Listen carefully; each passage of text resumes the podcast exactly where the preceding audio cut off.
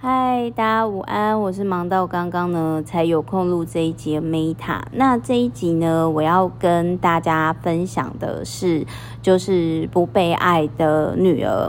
那我先讲一下，就是说，我觉得这一本书是比较适合我二十几岁那个时候，可能就是还无法理解，就是说，哦，为什么我爸妈给我的爱不是我想要的？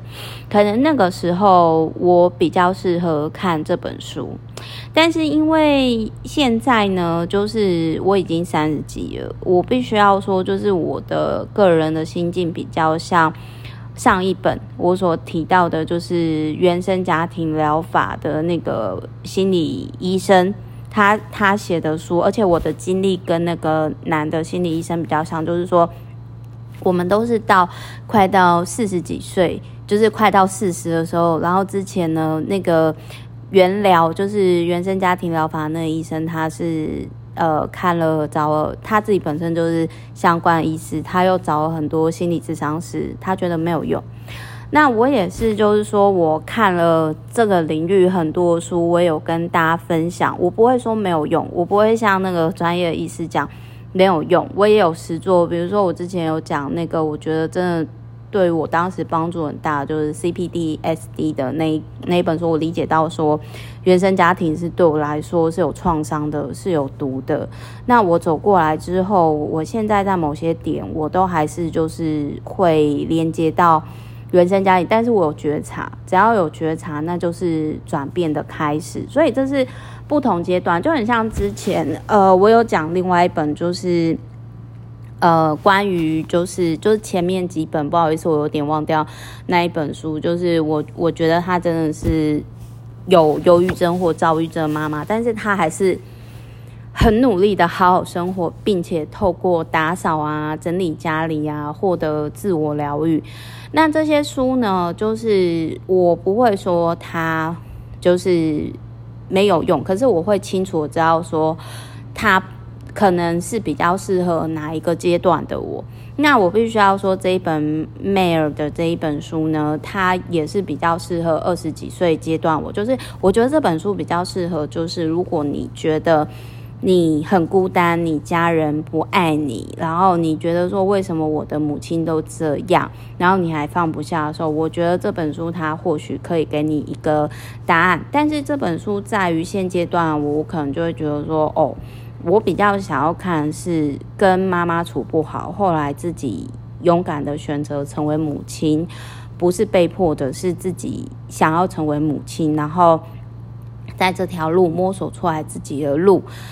然后又像上一本原生家庭疗法是有专业是专业医生或专业心理咨商师的人，我可能比较会看那一种书，就是有专业背书。而且也有这个经验，但是你说这个妹儿，她虽然她有结婚，她没有没有生小孩，然后她很老实的分享她跟她母亲的这个创伤的部分。你说对我来说没有帮助或启发吗？我觉得还是有，只是我已经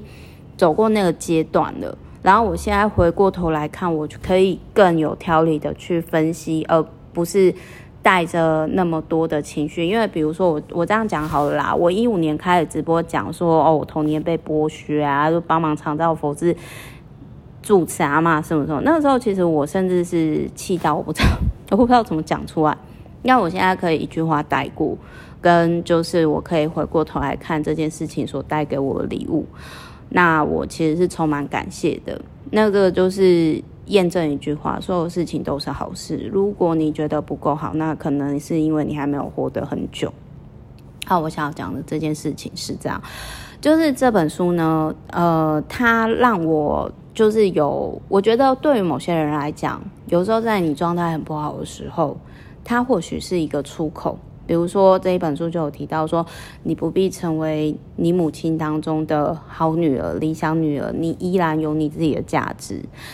那我待会会举我自己的经验啦，可是我必须要讲，就是说我妈跟 Mare 的妈妈是完全极端，因为她我一看我就知道说，哦，这个 Mare 她妈妈一定是跟我爸那种是属于比较严厉的，可是我妈就是属于功能性不足的，就是等于说我又是老大，所以我很小的时候我就。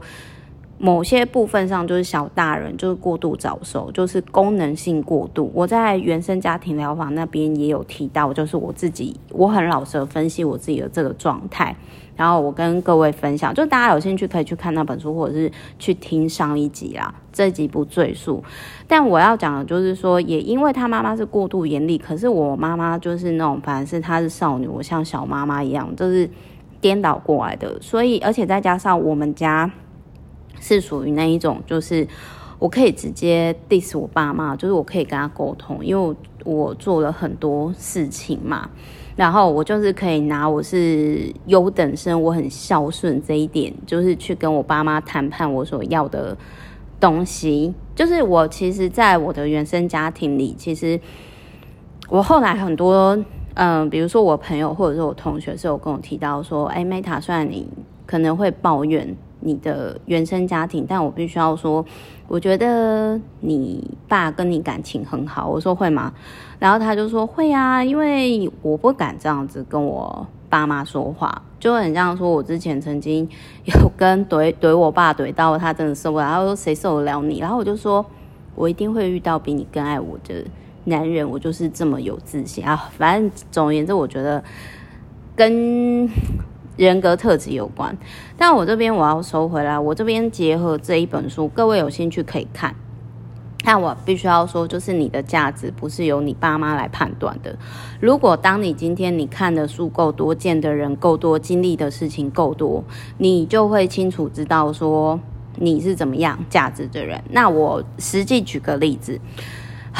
我没有要抱怨，但是就是不好意思，因为我人家所谓说家丑不可外扬嘛，那我就讲，所以我都习惯就是说我我有公开分享了，我就讲一个我觉得可以讲的点。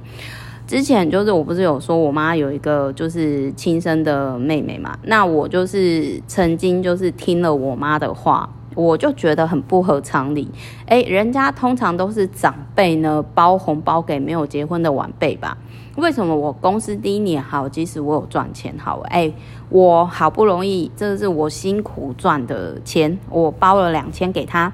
然后呢，他居然就就是我妈的那个妹妹，就是打开红包就说，哎呦，这个钱那么少，就是那个谁谁谁包给他就是多少钱，然后就是反正他的我妈的那个妹妹真的就是没有觉察到他。他讲很多话，跟他很多行为都让人家会会翻白眼，很不舒服。所以其实也是因为这件事情，我后来就提醒我自己说，如果可以的话，尽量就是和气生财，然后尽量尽可能就是，如果对方是 OK 的人，也尽可能的善待对方。因为因为我妈的那个妹妹，就是 她很容易。就是会，甚至比如说，呃，请他吃饭，然后他就还会直接说：“哎呦，这个这个茶太廉价，我之前都去喝多少多少钱的茶。”我心里就会觉得说，你是到底多自卑，才要去一直炫耀这些东西？就是当下就大家好好吃饭啊，聊天，共度快乐时光，不好吗？OK，收回来。那反正呢，我妈从以前就很喜欢。就是在我还没有觉知这个界限之前，我当然就是会被孝顺的名义绑架。然后呢，然后我包了红包之后还被嫌，所以我就后来我就有觉察之后，就是我后续也有跟大家分享嘛。我妈又请了我，就说哦，如果要带家人旅行的话，一定要带她妹妹一起去。我心里就想说，哎，我花钱就是要开心欸。那我今天不开心，我花钱还要被你妹妹嫌，以她那种说不出狗嘴吐不出象牙的状态，然后我要带她去旅游哦，然后就是我还要身兼导游康乐，是不是？我才不干这件事情。我花钱就是要开心，我不开心，然后又不赚钱，然后我我为什么要做这个东西？我就捐钱给公益机构，至少。还可以累积阴德值啊！那那可是以前我在发生这种事情的时候，其实我都会被我妈请了，因为我在二十几岁的时候，我的确就是如同这本书里面讲，我想要当我妈妈心中的好女儿。可是这个东西其实只会一直被索取，他是没有底线的。所以后来我就直接像呃，我觉得那个状态有点像说，我后来就直接跟那个我佛事住持阿嬷摊牌，我就说我不会再做家事，因为我因为我怎么做你都一直嫌一直批评，我很不喜欢，我觉得很不舒服，我不快乐。我要停止了，然后我就发现到说，哎，其实当你今天真的摊牌出自己的底线的时候，其实他们老人家可能一开始会不习惯，可是他会尊重你。所以后来我就跟我妈直接讲嘛，然后觉得我妈就是她都会用。就是他最惯用的手法，因为他知道我们爱他，就会说哦，那你这样我就不去啦。然后或者是说，可能有些老人家就是会用装病，就说哎，我再活也没有多久了啦，你要怎么就 you know，各位 you know，然后反正就是老人家的起手式大概就是这样。可是就我现在都会开玩笑，我就说哎呦，说自己有快死的啊。很很有病的啊，哦，通常都健康的嘞，活很久的嘞。然后你看那个谁谁谁得癌症，他有一直说自己有病吗？没有啊。然后我妈就会，你知道就会很生气，因为我以前就是他后来他就会觉得说，天哪，我怎么这几年好像就是吃了炸药？可是我必须要说，就是这是随着，这就是因为我已经成长了，然后我很确定我自己要什么。反正后来我就是。有跟我妈摊牌，我就是说，呃，我给你的钱，我给你的零用钱，我是希望你花在自己身上。可是呢，你一直都拿我的钱啊，或者是说每次我要带你们出去玩，你就是都有点类似说用我的资源，然后去做你的人情。那我觉得我很不舒服。那如果你觉得你妹会比跟我们小孩子、家人相处的时间还要可贵的话，那你就去吧。反正我就是，我也是讲话很直接，我就说啊，随便你啦，就是你就不要老了之后就是自己孤单老人之类的啦。然后就是我，反正呢，我就是跟大家分享一下，就是。我想，反正我就是跟大家分享一下啦，就是说，呃，我我我妈其实就是后来对我这个划下界限，甚至我有直接跟我妈讲说，我说你叫我要孝顺，这是一个很奇怪的事情，我可以孝顺你，可是呢，呃，你妹妹单身孤老一生，那是她自己的选择，她又没有好照顾自己的健康。那这都是他的选择。那因为是你妹，你要对她好，那可以。那可是问题是，就是我重点是我只照顾你就好啊，因为我是你的小孩啊。但是我是他是谁？反正我妈在无限上纲。反正到最后他讲讲不赢我的时候，他就会说我很心机啦，我很毒辣啦，我只爱钱之类。那我就以前我很受伤，可是我要跟大家分享，当我心里界限界。建立起来以及练肌肉以后，我现在我就会回他说：“对啊，我当然要爱钱啊！我若不爱钱，以后就是你跟爸爸需要长照的时候，谁来照顾你？我当然要爱钱啊！因为在资本社会，钱就是基本工具啊！我当然要爱钱，我当然要赚钱，不然就是就是我就说新台币最好，钞票人人满意，在资本社会上。”那因为我是女儿，我我不是你的心台币，所以你就对我百般嫌弃。那我甚至我会跟我妈讲说，我说那你怎么看我就是你内心缺乏的投射啊？反正就是各位好孩子不要学啦。但是我要说的就是说，比如说包含我妈讲不过我，然后就会突然可能骂我说哦我很心机，然后我就会说哦你这样讲我很受伤耶。那你可以举例吗？还是你是为了骂而骂之类的？就是就就是这样子，就是说，反正我就是可以，我我觉得某些程度上，我会看那么多书，就是因为我觉得我妈对我方式不是正确的，怪怪的，我不知道怎么举例，所以我在看了这些专业的医师。我我比较相信医师啊，或者是心理咨商师，或者是有类似经验的人，又是在助人工作者领域的人，我觉得比较有说服力。那我今天跟大家分享这本书，也希望可以有解决到你们的问题。我觉得这一本书比较适合，就是你现阶段跟妈妈吵架，然后你很生气，你觉得为什么我妈这样？你想要改变她，但是实际上没办法改变，可是你那股气就是还在。你想要有女生的角度，你看 Mary 的写法，可是因为我已经到了另外一个阶段了，所以我个人会目前的阶段，我觉得就是，呃，那个原生家庭疗法，或者是说像那个，我觉得如果你像我之前也有很推荐陈志仁心理咨商师，就是受伤的孩子、坏掉大人，以及就是苏洵慧。心理智商是关于自尊的相关的书籍，我觉得都是可以对于解决这一块问题，我觉得会有帮助。就是在我实作看起来的这一段的路上，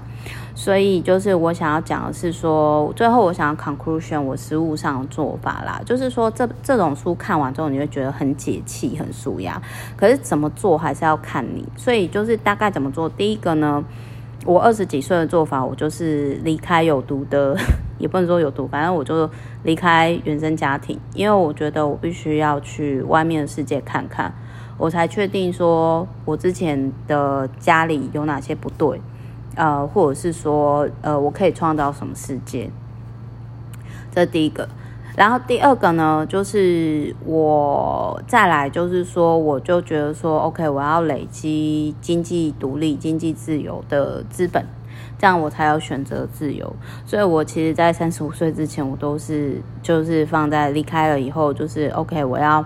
经济独立，然后就是我要就是我 我觉得就是如何有获利的能力，如何有赚钱的能力，所以我比较没有。花在取悦男人的能力上，因为我觉得那很不靠谱。我觉得靠男人不如靠自己。那与其靠市场，我不如有从市场获利的能力或技术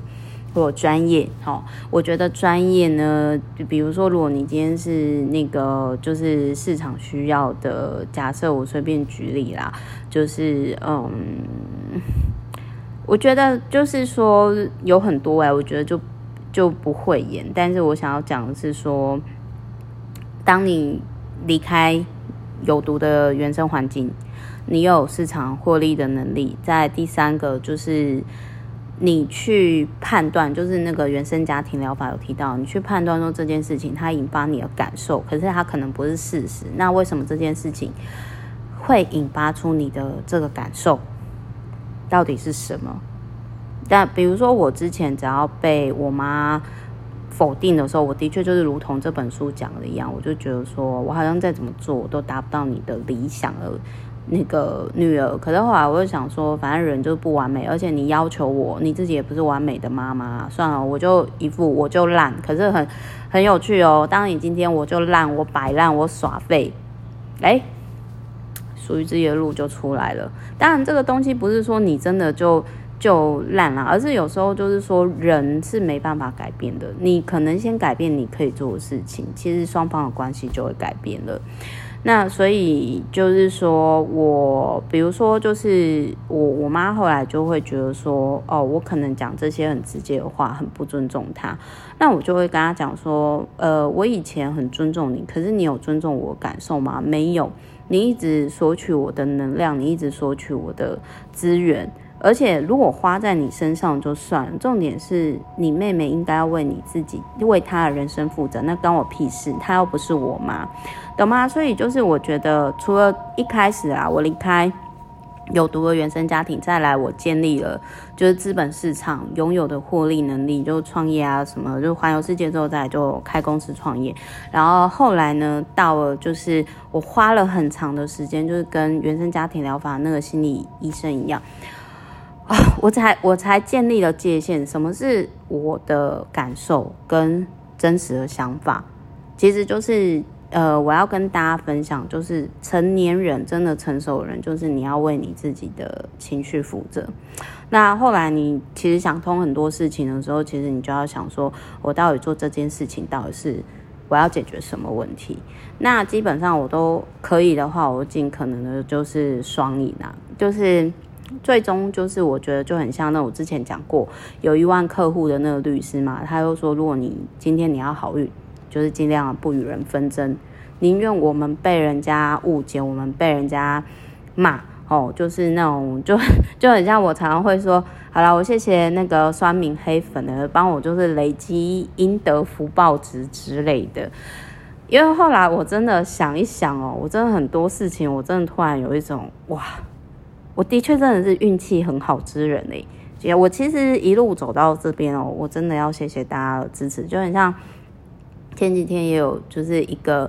哦，我每次跟他讲话，我都会翻白眼。VVIP，因为他讲话真的是很嘴欠，他就跟我说，他就跟我说，哎，Meta，你知道吗？我真的很讶异，说居然有那么多人会听你的 Podcast。然后我就说，我就跟他说。